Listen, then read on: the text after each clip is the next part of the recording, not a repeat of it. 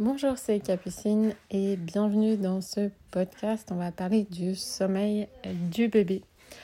Je suis ostéopathe et j'accompagne les professionnels dans la prise en charge des bébés de 0 à 1 an. Aujourd'hui, je vais vous partager un peu plus euh, mon histoire et par rapport au sommeil, au sommeil de mes enfants, à mon sommeil à moi, et puis comment j'ai euh, fait pour euh, gérer ces le manque de sommeil, euh, les réveils de mes enfants. Je pensais avoir fait des choses euh, difficiles dans ma vie. J'ai fait du sport à haut niveau pendant dix ans. Euh, j'ai fait énormément de compétitions, des entraînements. Euh, voilà, ça m'est arrivé de courir plus de trois heures, de courir dans le froid, dans la neige.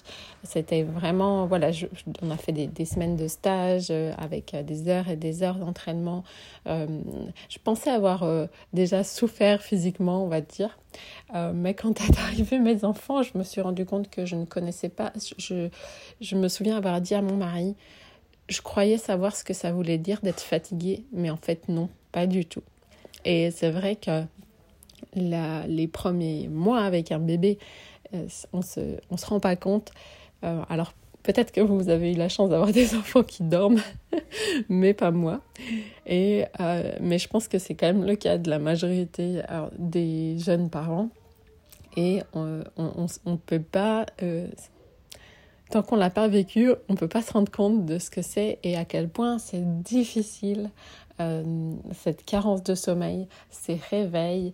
Euh, et je pense que la grosse différence, en tout cas avec le sport, c'est que malgré tout, le sport, c'est toujours moi qui ai choisi d'aller un peu plus loin, de forcer un peu plus, de ce que ça soit un peu plus difficile. C'est toujours, euh, toujours moi qui choisis. Et finalement, si j'ai envie de m'arrêter, et de, de, dormir un coup contre un arbre, c'était pas impossible. Alors que là, avec un bébé, ce n'est pas vous qui fixez le rythme. Et euh, si vous vous endormez et que 10 minutes après, votre bébé vous réveille, bah, vous choisissez pas et il faut vous en occuper. Donc, euh, je pense que c'est vraiment euh, quelque chose d'éprouvant pour les parents. Et en tant que professionnel, on peut vraiment accompagner, accompagner ça et aider les parents euh, pour que tout le monde dorme mieux. Pendant longtemps, je ne me suis pas considérée comme vraiment une experte du sommeil parce que bah déjà mes enfants, ils n'ont pas dormi, ils n'ont pas fait de nuit complète avant deux ans, deux ans et demi. Euh, pour mon premier enfant, je pense qu'il y a plein, plein de choses que je n'avais pas compris, mais ce qui est normal. Hein. Je pense que sur un premier, on a plein de choses à apprendre. Et euh, donc, je vais vous raconter un petit peu. Donc déjà, en tant que professionnelle, euh, profession libérale, à l'époque, euh, je n'avais que 44 jours de congé euh, maternité, accouchement compris. D'accord? Donc j'étais censée m'arrêter 15 jours avant et reprendre quand mon bébé avait un mois. Donc je vous laisse imaginer déjà. finalement, j'ai repris quand même seulement à deux mois et demi le travail. Donc mon fils avait deux mois et demi. J'étais en allaitement complet. Et à l'époque, euh, j'avais deux cabinets et on construisait notre maison. Donc euh, voilà un petit peu le contexte. Donc, euh, et quand j'ai repris le travail, donc je ne retravaillais pas à plein temps, j'étais sur un équivalent mi-temps, on va dire. Je travaillais une demi-journée par jour. Donc je devais tirer mon lait une fois par jour. et le reste de la journée était avec moi. Mais je pense que ça a quand même beaucoup joué sur le sommeil, parce que je pense qu'il se rattrapait quand même un petit peu la nuit. Euh, de plus, j'ai voulu reprendre le sport. Donc, euh, c'était vraiment. Euh, voilà, c'était vraiment, on en mode un peu survie, quoi. Donc, même si mon mari, il, m'aidait, puis qu'il il, allait des fois promener mon fils la nuit, quoi, notre fils, la nuit pour qu'il se rendorme. vraiment, ça a été très très difficile toute cette phase là je me réveillais beaucoup on se réveillait beaucoup la nuit et euh, j'ai fini complètement, complètement épuisée, dans un état mais de, de fatigue extrême. Donc j'ai tenu jusqu'aux 7 mois de mon fils où là j'ai complètement serré. Euh, je me souviens qu'on est allé voir euh, mon médecin et puis elle me regarde et elle me dit mais Capucine, il faut dormir. Donc là, on a décidé de laisser notre fils une nuit chez mes parents pour que je puisse dormir. parce que j'étais vraiment au, bout, au bout. Et puis, je me souviens le matin, donc là, on a dormi pour la première fois depuis sept mois, on a fait une nuit complète. Et le matin, mon mari me dit Est-ce que tu vas aller le récupérer, notre fils? Et là, j'ai dit non. En fait, j'étais dans un tel état de, de fatigue, je n'arrivais même pas à me dire je vais aller récupérer mon fils. J'étais trop fatiguée, trop besoin euh, de, de, dormir. Et, euh, et du coup, à l'époque, on, a, on était dans un tout petit appartement de 30 mètres carrés. Je pense que ça a aussi joué. Donc, on a fait le choix euh, d'emménager chez, on a emménagé chez mes parents euh, le temps que notre maison euh, finisse d'être construite. Donc on est resté quatre mois chez mes parents. Et je pense que ça m'a vraiment, vraiment sauvé la vie parce que du coup, ben, mes parents euh, m'aidaient voilà, au quotidien et j'ai sevré mon fils à, à, ce moment-là. Donc je pense qu'il y a plein de choses que j'avais pas compris que, sur l'allaitement, sur le sommeil. Mais voilà, bah, c'était comme ça. Hein. C'était une première expérience. Et, euh, et euh, entre-temps, bah, j'ai appris plein de choses. Et puis euh, après, j'ai eu donc, mon deuxième enfant. Et là, je me suis dit, oulala, on recommence pas les mêmes bêtises. donc, première chose, je me suis dit, je ne reprends pas le travail aussitôt. Donc déjà, j'ai pris six mois de congé euh, quoi, j'ai pas vraiment pris six mois parce que comme je, suis indépendante, et eh ben, je peux faire un peu ce que je veux. Donc j'ai quand même repris, je crois, il avait deux mois et demi, mais je reprenais, je faisais un patient par jour seulement euh, au début. Euh, et comme je travaillais, mon cabinet était chez moi, donc j'avais juste à descendre, je, je, faisais mon patient et je remontais. C'était vraiment parfait. Et puis on avait réparti euh, l'argent du congé parental pour pouvoir tenir six mois sans vraiment, c'était pas du vrai travail. Dès que mon, fils a été un peu plus grand, je faisais deux patients, puis trois, puis une demi-journée. Mais du coup, j'ai pu vraiment être très très progressive. Euh, sur la reprise euh, du travail et ça, ça a vraiment changé euh, beaucoup de choses. Ensuite, je, m'étais dit, mon deuxième, ça sera un bébé africain. Les bébés africains, ils sont portés à l'été, qu'au de dos et c'est des bébés qui pleurent pas. Et clairement, ça a été ça. Mon deuxième enfant, c'était un bébé qui pleurait pas. C'était juste euh, génial. Et puis, euh, je pense une des choses que j'avais pas compris pour mon premier, c'est que des fois, il, il pleurait. Et je me disais, mais il a tété il y a une demi-heure, c'est pas possible qu'il ait encore faim. Et euh, sur le deuxième, je me suis vraiment pas pris la tête. Tu pleures, tu veux téter, tu têtes, et puis point, on n'en parle plus. Et du coup, ça fait que même si il se réveillait la nuit pour téter, eh bien c'était beaucoup beaucoup moins fatigant. Euh, parce qu'en fait, il tétait et tout le monde se rendormait. Et du coup, il pleurait même pas ou il chouinait un tout petit peu, mais voilà. C'était beaucoup plus euh, confortable, alors que mon premier, on devait, euh, on se réveillait, il tétait, des fois, on était obligé de le rebercer pour qu'il s'endorme. Donc, c'est vraiment une chose que, voilà, que j'ai changé. Et une chose aussi que je pense que ça, c'est vraiment parce qu'on parle du sommeil du bébé, mais on oublie que bah, c'est souvent le sommeil des parents qui que c'est nous, adultes, qui souffrons le plus. Et que des fois, le bébé, lui, euh, s'il se réveille trois fois dans la nuit, euh, c'est pas grave. Hein, il, refait la. Quoi, voilà, c'est, pour lui, il n'y a pas de problème. Et ce que je me suis dit, c'est que traditionnellement, le, le, sommeil d'une traite, c'est très européen, on va dire, et qu'il euh, y a certaines, euh, certains pays, certaines cultures, le sommeil fractionné, c'est la norme en fait. C'est normal, on se réveille, on va rallumer un feu, on va, il y a un, bébé qui pleure parce qu'on a une vie, euh, il y a plus de personnes qui dorment au même endroit. Et donc, moi, j'ai changé aussi ma manière de prendre ça et je me suis dit non, mais c'est pas grave, tu peux avoir un sommeil fractionné et être en forme le matin. Donc j'ai changé la manière de faire avec mon enfant, mais j'ai aussi changé ma manière de percevoir ces réveils-là.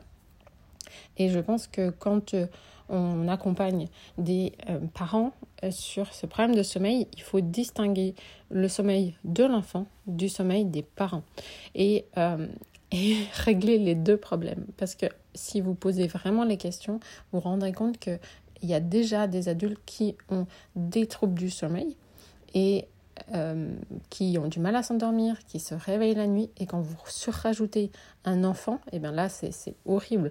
Moi, j'avais pas j'ai la chance de ne pas avoir de troubles de sommeil, c'est-à-dire que je m'endormais vite, je pouvais me rendormir rapidement entre deux réveils, mais il y a des parents qui ont pas, qui en plus d'avoir un enfant, ont eux-mêmes des problèmes de sommeil.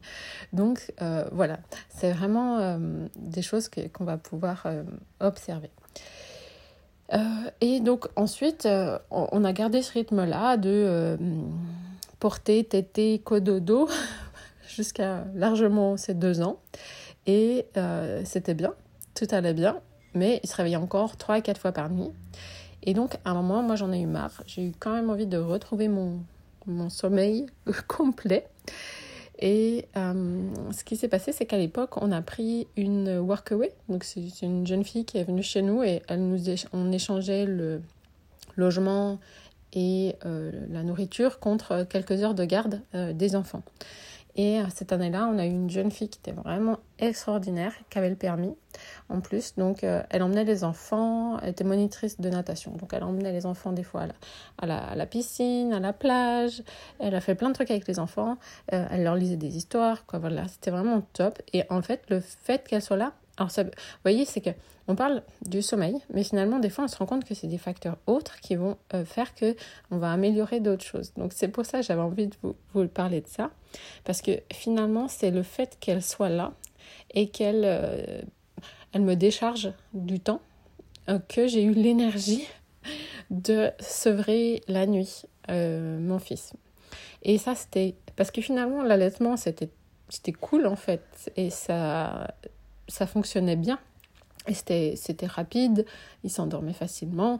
Et puis, euh, je pense qu'on aurait pu continuer comme ça, mais euh, finalement, d'être déchargé sur certaines choses m'a donné l'énergie pour euh, la nuit et accepter de. Voilà, parce que du coup, bah, on a eu quelques nuits où il s'est réveillé, puis il pleurait, puis il n'était pas content. Mais ça a été vraiment hyper rapide. Par contre, été étonnée en trois nuits ça a été vraiment, oui, trois nuits, une petite semaine, quoi. Puis après, euh, je disais, bon, allez, 5 heures du matin, on, dit que c'est le matin, hein. donc, euh, donc voilà un petit peu pour mon expérience sur le sommeil avec mes enfants. Et puis, euh, donc pour les deux, à peu près vers deux ans et demi, ils ont commencé à, à dormir vraiment en continu et d'une traite. Ensuite, euh, je me suis encore posé pas mal de questions sur le sommeil. Et là, je me suis dit, bon, j'ai besoin quand même de formation. Parce que même si pour mon deuxième, ça s'était mieux passé et que je l'avais plutôt bien vécu, toute cette phase-là, je me suis dit, il doit y avoir euh, des choses. Donc, j'ai acheté plein de formations sur le sommeil. Et là, c'était le grand écart.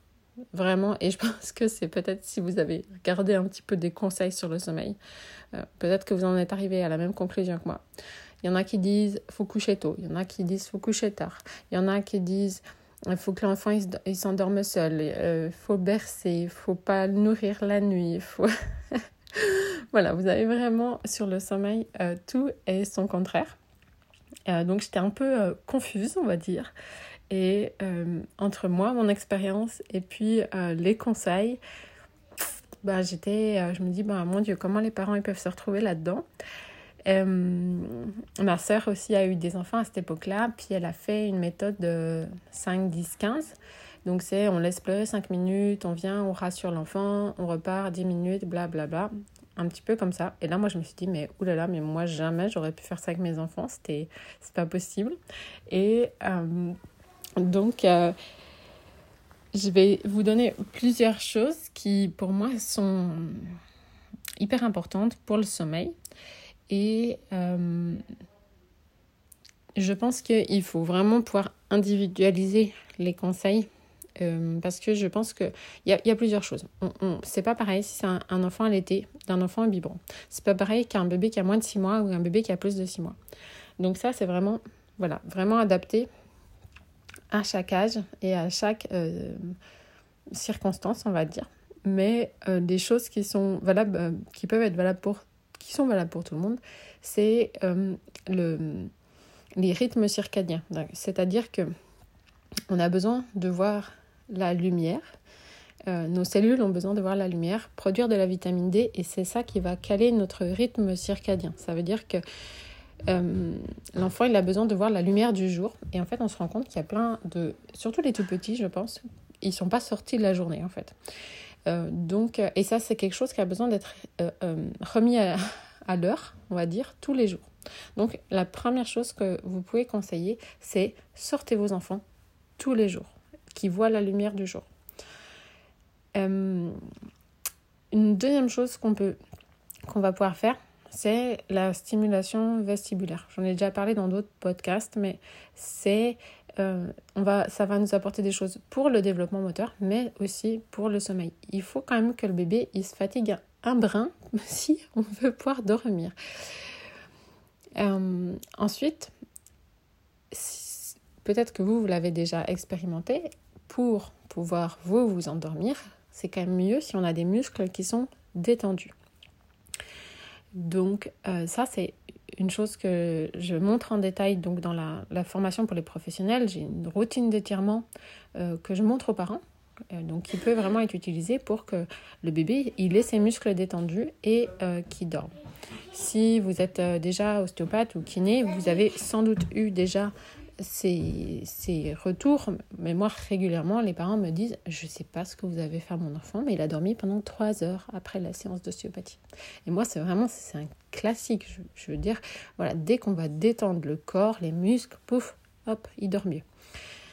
Ensuite, au niveau des réflexes, on a aussi des réflexes qui vont des fois perturber le sommeil, comme le réflexe de Moreau, donc c'est un réflexe de, de, peur. C'est-à-dire que quand la tête part en arrière, on a une ouverture des mains. Je ne sais pas si vous voyez exactement comment il fonctionne, ce réflexe, mais...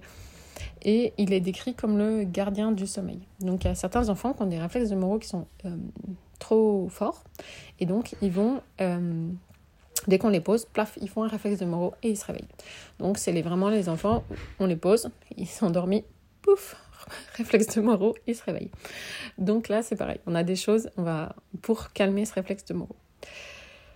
Euh, donc voilà, c'était un petit peu ces petites choses-là. Je voulais vous parler de mon, expérience à moi par rapport au sommeil et puis euh, les choses qui sont valables pour tout le monde, on va dire.